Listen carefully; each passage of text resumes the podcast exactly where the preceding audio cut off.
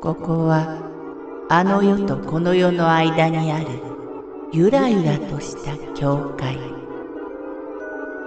闇に見入られさまよう者のみがたどり着く大曲が時の世界へようこそ。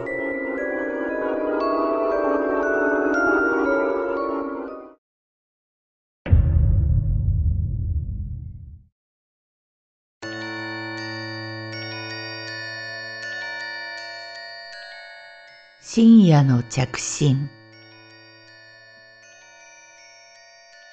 その夜雨も少し降り出し雷も遠くで光っていた。なんとなく不安になる夜。なかなか寝つけないのでベッドに電気をつけぼんやりしていた。今夜は眠れそうにないなぁと思いつつ時計針を見ると1時半を回っている。どうしよう、と思っていた矢先、携帯のベルが鳴った。え誰？こんな夜中に。こんな時間に電話をかけてくる思い当たる人物はいない。恐る恐る電話に出ると、待っていたように切れてしまった。着信履歴を見直すと出ない。それどころか着信履歴のみ全部消えている。どこの誰からの電話だったのかわからない。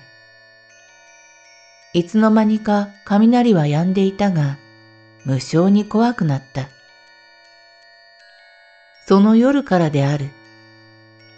視線の端に影のようなものがちらつくようになったのは、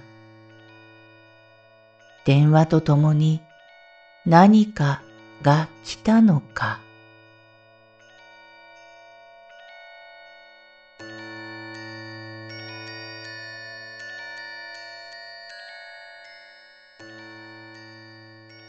音声メモ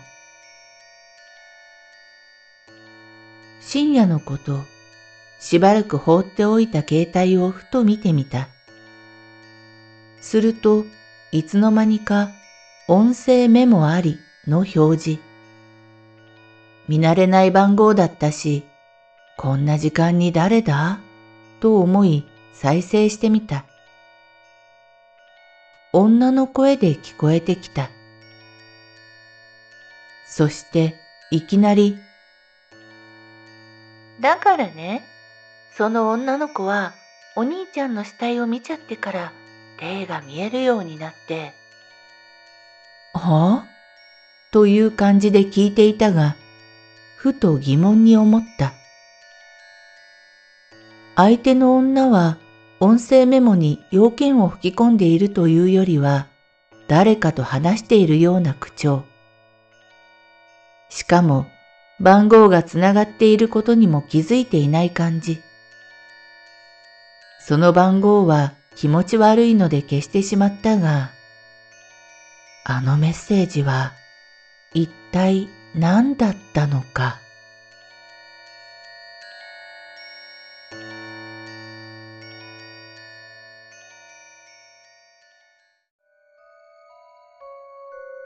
この番組は怪談大曲時物語に寄せられた投稿をご紹介しております。大曲時物語無料メールマガジンは月3回発行。階段系では日本一の2万人を超す読者が毎回震えています。ぜひご登録ください。